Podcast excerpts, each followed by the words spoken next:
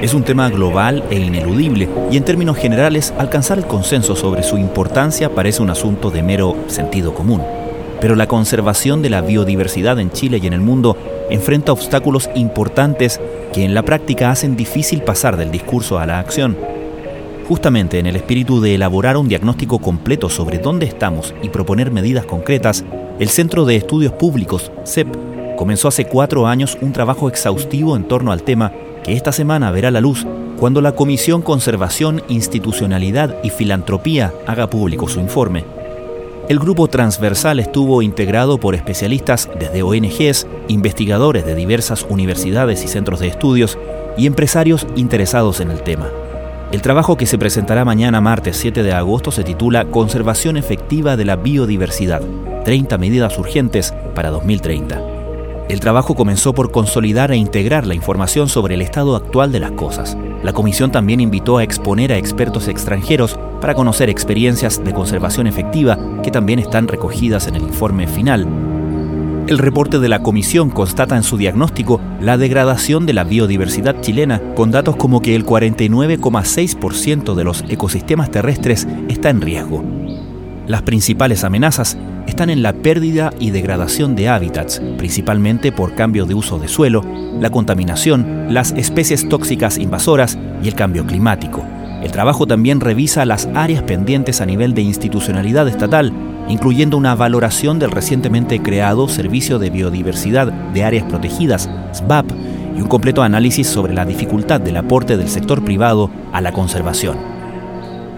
Para hablar sobre el trabajo de este grupo y los principales desafíos en el tema, conversamos hoy con Nicholas Davis, empresario que desde hace mucho tiempo ha trabajado en torno al tema y quien presidió el trabajo de esta comisión. En el capítulo de hoy también escucharemos los testimonios de otras personas que integraron el grupo de trabajo convocado por el CEP. Alejandra Petersen, directora de la Reserva Biológica Willow Willow, Bárbara Saavedra, de World Conservancy Society Chile, Juan José Donoso de The Nature Conservancy Chile, Maximiliano Ibáñez de Explora y Jimena Insunza del Centro de Derecho Ambiental de la Universidad de Chile.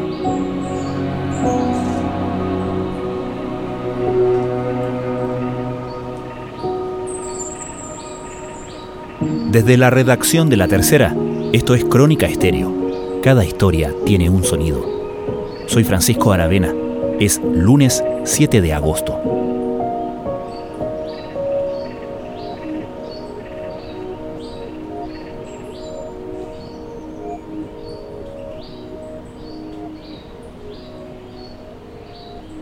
El CEP, como tú bien sabes, es una organización que se dedica a promover cambios o proposiciones de políticas públicas en distintas áreas, desde constitución a educación. Y hace varios años atrás, cuatro o cinco años atrás, se empezaron a involucrar y a preocupar un poco el tema de la conservación. Y ahí se abren como dos patas en su minuto, que uno era el tema de la filantropía, donde teníamos una ley de donaciones que de alguna manera solo se podía eh, donar a instituciones muy específicas. Entonces, por un lado, trabajaron en, en un documento para la ley de filantropía que después terminó siendo promulgada. Y después empezaron a trabajar en cómo podíamos crear distintas, por decir así, propuestas que permitieran de alguna manera incentivar la conservación y la preservación de la biodiversidad algo que yo en un principio lo encontré bastante osado, porque como tú bien sabes, el CEP es una organización de académicos, empresarios e investigadores, pero muy vinculado al empresariado. Entonces yo dije, va a ser difícil juntar a todos en una mesa, juntar a las ONGs, juntar a los ambientalistas, juntar a los ecologistas y que podamos conversar y tener un diagnóstico y vamos a sacar algo en conjunto. Me pareció que fue súper osado y yo creo que fueron muy exitosos. Yo tengo mucha conexión con el mundo ONG, mundo ecología, mucho más que un empresario normal. Entonces dije, va a ser difícil acá y afortunadamente como hay un diagnóstico común y una preocupación común, pudimos de alguna manera llegar a puerto y en algo que para mí ha sido extremadamente exitoso, que nos sentemos todos los que nos sentamos en esa mesa juntos y, y pudimos sacar un documento súper completo. En las reuniones, ¿dónde crees tú que estaban los principales diferencias o puntos de vista quizás no irreconciliables, pero con énfasis distintos, me imagino, entre toda la gente tan diversa que se sentó en la mesa? Yo creo que, mira, el diagnóstico en general es bastante compartido. Es compartido porque todo, ya esta cuestión lo vemos todos, todos los días. Entonces, el, tema de, de alguna manera, es tan vívido y tan presente que, que yo te diría que hay un diagnóstico en general bastante compartido.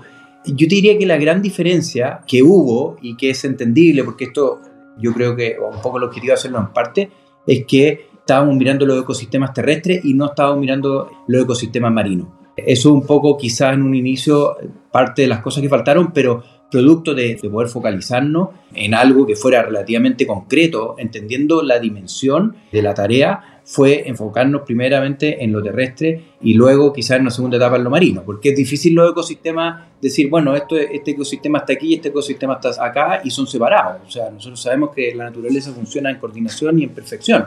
Entonces, no es cosa de llegar y separarlo así nomás. Pero te diría que hay mucho consenso, mucho consenso en el origen. Mi nombre es Bárbara Saavedra, soy doctora en Ecología y Biología Evolutiva y tengo más de 25 años de experiencia en la práctica científica de la conservación de la biodiversidad. Lo primero es constatar que hay un avance en el entendimiento de la sociedad en su conjunto sobre que tenemos un gran problema que enfrentar y que este problema lo debemos enfrentar de una manera diferente. Es un cambio de paradigma, reconocer que el bienestar de las sociedades, el bienestar de las economías depende de mantener biodiversidad y naturaleza sana, estructuras, procesos ecológicos que permita a las sociedades recibir las contribuciones que permiten nuestra mera existencia y bienestar. Solamente ese entendimiento es un gran avance y constituye en sí mismo un cambio de paradigma para abordar el problema gigantesco de la degradación de la biodiversidad. Una vez que empiezan a, a, delinear todo este diagnóstico hacia algo más propositivo, me mencionabas el tema de la filantropía. Estoy lejos de ser entendido en el tema, pero uno ve que ahí se puede hacer gran diferencia, ¿no? Eh, si es que desde la autoridad, desde el Estado, pasando por todos los agentes intermedios, se logra un acuerdo que parece un poco de sentido común, dada la situación, ¿no? Claro, uno muchas veces en estos ejercicios busca también ejercicios que hayan sido usados afuera o en otros países que hayan sido exitosos. Y si uno sigue el, modelo americano, donde hay un modelo de, muy robusto de filantropía, donde desde las personas a la empresa, a las instituciones pueden donar a muchas organizaciones, vemos que se ha desarrollado un mercado gigantesco en distintas áreas, pero especialmente en conservación. Tenemos grandes organizaciones en Estados Unidos que han dedicado millones de millones de millones de recursos, mucho más que el Estado, en conservación, en políticas públicas. Entonces, la filantropía aquí es clave, es como la chispa inicial que necesitamos para empezar a, trabajar y empezar a, concentrarnos en los objetivos que tenemos. Especialmente que el Estado tiene recursos y tiene recursos limitados. Y cuando uno empieza a decirle al Estado, oiga, ¿sabe que dedique su recurso a conservación? El Estado te va a decir, bueno, sí, perfectamente recursos, pero yo tengo recursos en educación, tengo que destinar recursos en salud. Entonces hay, muchas veces el privado es el llamado a hacer o el llamado al inicio de empezar a hacer actividades de conservación, de cuidado de la naturaleza, pero hay que generar los incentivos correctos para que el privado lo haga. Y el tema de filantropía es clave. Los incentivos para el privado, para que participe en esta cuestión, es muy importante. ¿Y dónde están los principales topes en ese sentido para modernizar y hacer un esquema hacia una filantropía en este sentido? Yo creo que hoy día al menos tenemos algo que hace cinco años no teníamos nada. O sea, mm. nosotros podemos donar hacia instituciones que estén dedicadas a la conservación. Pero hoy día existen también otros mecanismos que, por ejemplo, los privados pudieran, cuando me refiero a privados, personas naturales, sociedad civil, pudiera donar. Nosotros como personas no tenemos ningún beneficio tributario si nosotros queremos donar a una institución que se dedica a conservación. En Estados Unidos las personas pueden rebajar de su impuesto de primera categoría, pueden rebajar un porcentaje de impuesto para donar en distintas organizaciones. Esa es una primera etapa donde nosotros pudiéramos ir mejorando. Lo segundo es que hay que generar mejor institucionalidad. Hay una ley que se publicó hace un tiempo atrás que es la del derecho real de conservación, donde yo puedo un terreno que es mío, que es privado, le puedo poner una servidumbre perpetua y dejarlo como conservación y dejarlo ahí para siempre y yo no tengo ningún beneficio de eso, cero. No, e incluso tengo que seguir pagando contribuciones. Entonces, yo debiera tener un beneficio tributario. Afuera existen esos beneficios tributarios donde digo, este bosque que es mío, que lo quiero dejar a la conservación, lo voy a dejar legalmente establecido y debiera tener un incentivo como para hacer eso. Si no, mejor no hago nada y lo dejo como está y como lo dejo como está, el día de mañana lo haré un hijo mío y, lo corta o lo vendo. En cambio, si yo le pongo esta capa de protección que es el derecho real de conservación, lo dejo de alguna manera conservado de por vía. Tengo que tener incentivos para hacer eso porque si no, no tengo por qué hacer una estructura legal, ¿te Mi nombre es Juan José Donoso, director de The Nature Conservancy Chile me gustaría destacar especialmente dos propuestas muy relevantes por su impacto sistémico. Primero, la necesidad de potenciar la conservación privada a través de distintos mecanismos innovadores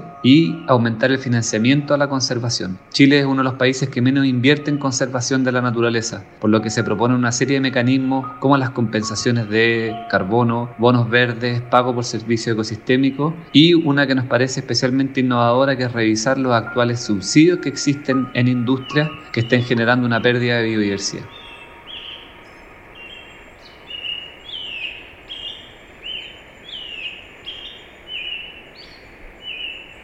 Me imagino que en todo esto, y entiendo también, quedaron en el informe, en el documento, una comparación de casos en otros países, ¿no? Casos virtuosos. ¿Cuáles son los que a ti te parecen más, más destacables, más dignos de, mencionar y de, llamar la atención eh, de la gente y también de las autoridades, pensando en eso también, ¿no?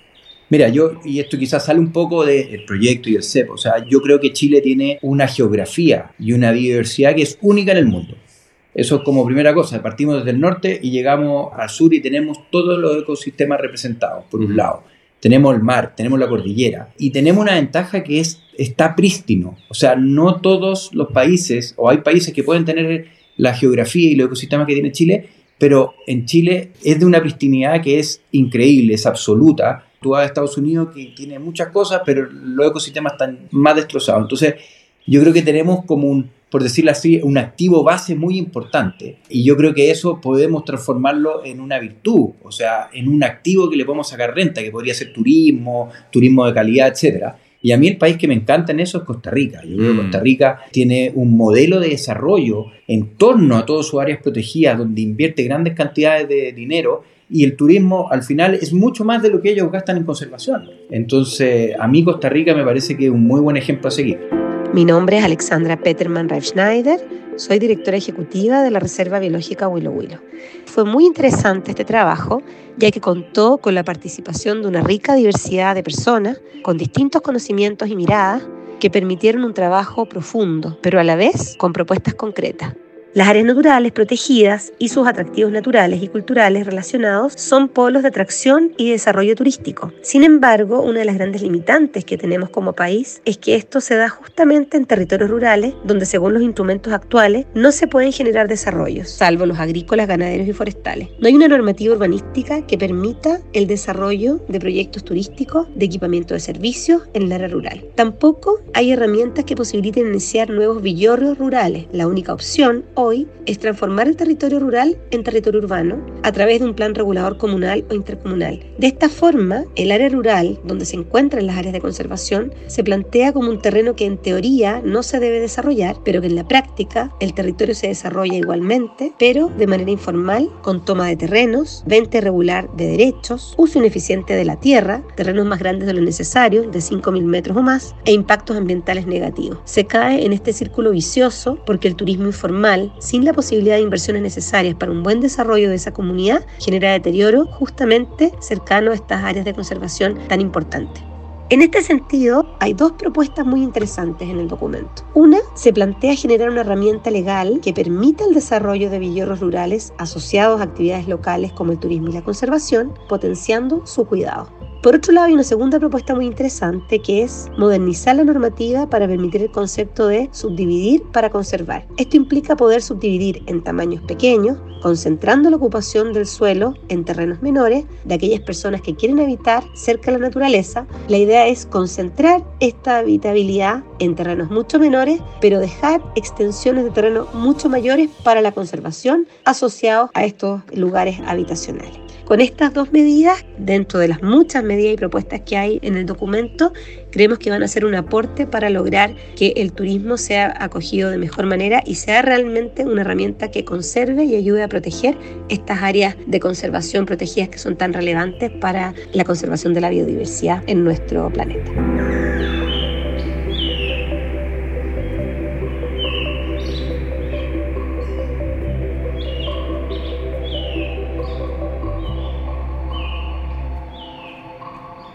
Hay otros esquemas, otras medidas que se destacan también y se sugieren en el trabajo de la comisión del CEP, que tiene que ver con las OMEC, ¿cierto? Con las otras medidas efectivas de conservación basadas en área con esta posibilidad, ¿cierto?, de que una superficie sea parcialmente destinada al, al negocio de quien sea que es el dueño, pero que destine y que preserve otra parte relevante de eso. ¿Cómo observas tú ese mecanismo y qué tan replicable es? Yo creo que es súper replicable, es un poco parecido a lo que hablábamos del derecho real de conservación, donde nosotros destinamos parte de nuestro territorio de los privados a decir este es un territorio de conservación. Y ahí se me viene a la mente un poco el tema de los loteos rurales, ¿no es cierto? Que es un, tema que hemos tenido súper, súper, o sea, encima y de verdad es un gran problema para los ecosistemas cuando nosotros estamos generando ciudad en lugares donde no tenemos eh, definido cómo hacer la luz, cómo hacer el agua servida, cómo van a hacer los caminos.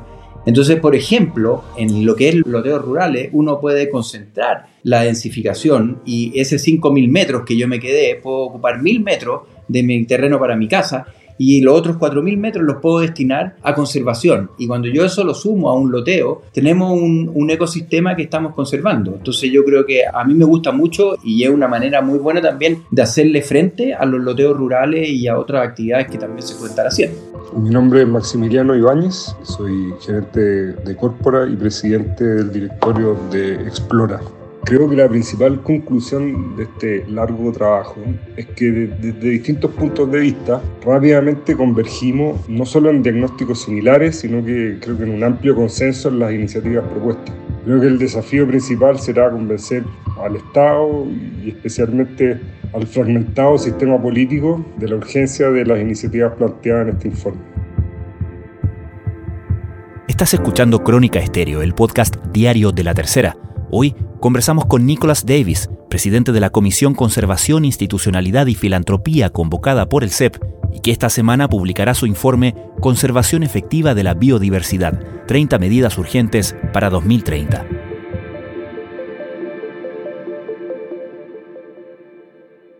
Otro tema de la contingencia que uno lo puede ver como una oportunidad dentro de toda la desgracia, ¿no? Estoy hablando de los incendios forestales en el verano, donde uno ve que la discusión pública, por una parte, comienza con este juicio a las forestales y cómo las forestales manejan su territorio, su cultivo, pero luego se empieza a hablar de la necesidad de un ordenamiento territorial. Y cuando se habla de ordenamiento territorial, ahí hay harto que decir, y ustedes también lo mencionan bastante en el, en el informe, que hace falta un ordenamiento territorial y cómo ese ordenamiento territorial se puede hacer con el tema de la conservación en mente para beneficio de todas las partes. Sí, yo creo, yo creo que lo primero es entender que los ecosistemas no tienen frontera. Entonces, yo no puedo decir, bueno, en la octava región voy a plantar pino y en la séptima región no voy a plantar pino. O sea, este es un ecosistema que funciona como algo que está todo unido, la naturaleza está todo unida. Por eso es importante tener una visión macro y tener un ordenamiento territorial que nos permite identificar ciertas cosas que son básicas, yo creo. Primero que nada, si nosotros nos dedicamos toda la vida y el 100% de nuestro tiempo a conservación,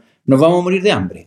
Claro. Entonces, tenemos que tener actividad económica. Y eso es así y tenemos que ser capaces de convivir con eso. El sector privado tiene que entender de que tiene ciertas restricciones y que se tiene que mover en ciertos ámbitos. Entonces, cuando nosotros hacemos un ordenamiento territorial, el mundo forestal puede convivir perfectamente con conservación. O sea, tenemos que tener corredores biológicos, tenemos que tener las cuencas protegidas, tenemos que regenerar lugares donde están destruidos los ecosistemas, tenemos que regenerar su suelo. Entonces, ¿podemos convivir? Sí. ¿Que vamos a tener áreas de sacrificio? Yo creo que pensar que no existen áreas de sacrificio en Chile es difícil pensarlo. Pero es importante programarlo y decir, bueno, vamos a tener un área de sacrificio y no 300 áreas de sacrificio.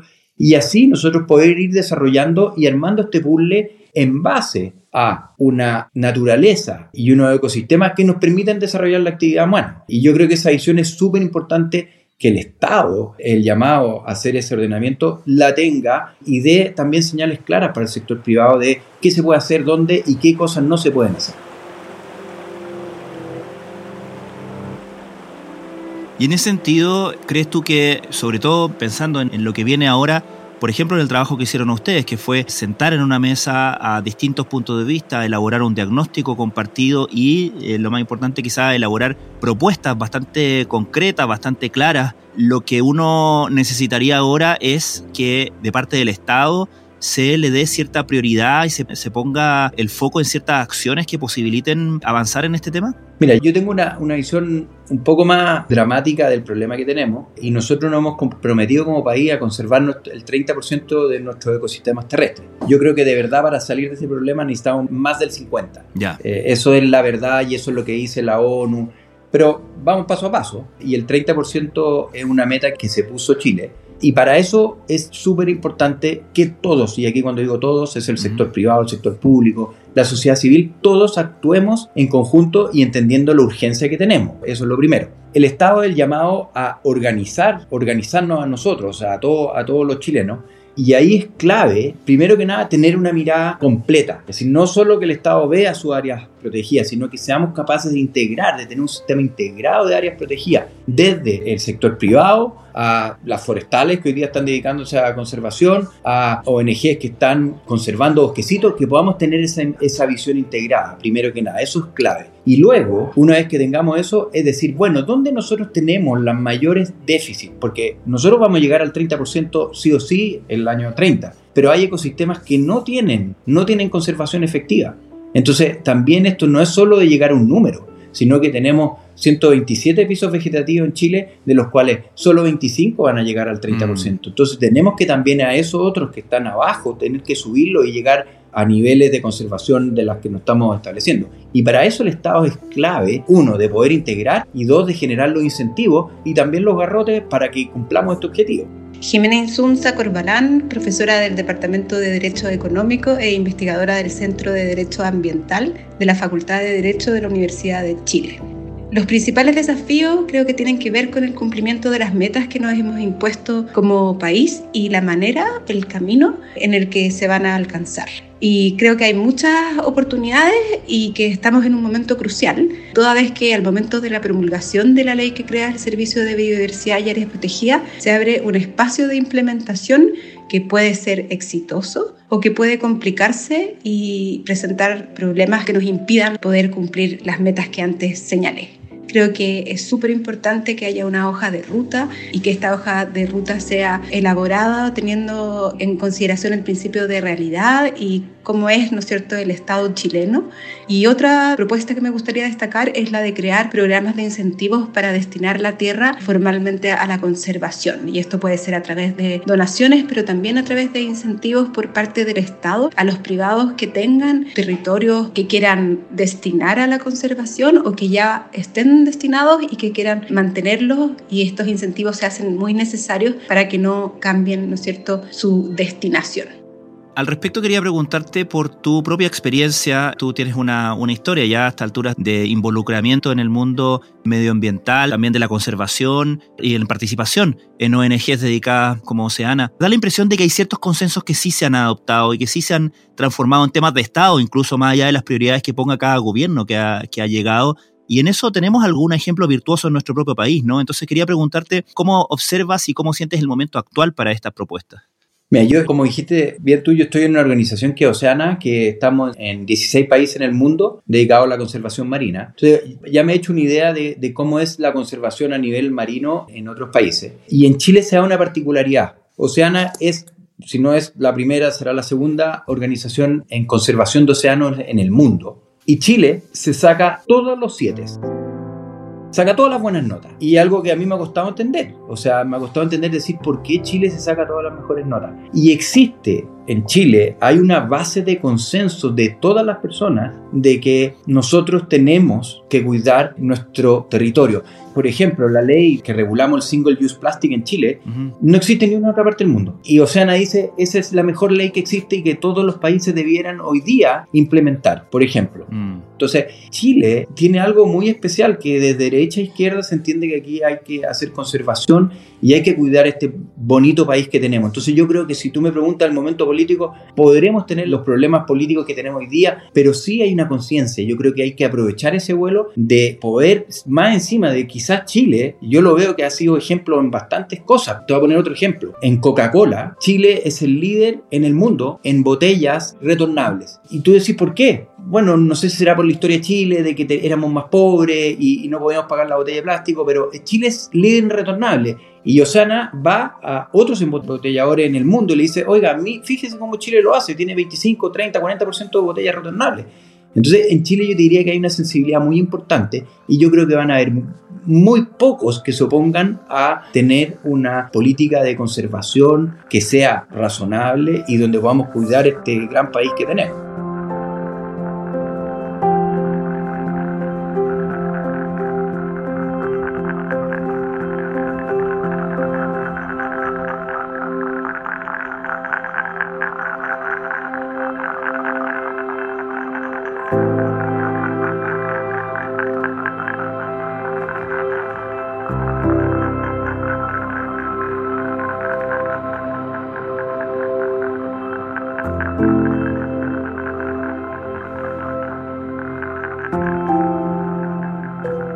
Nicolás Davis, muchísimas gracias por esta conversación. Gracias, Francisco.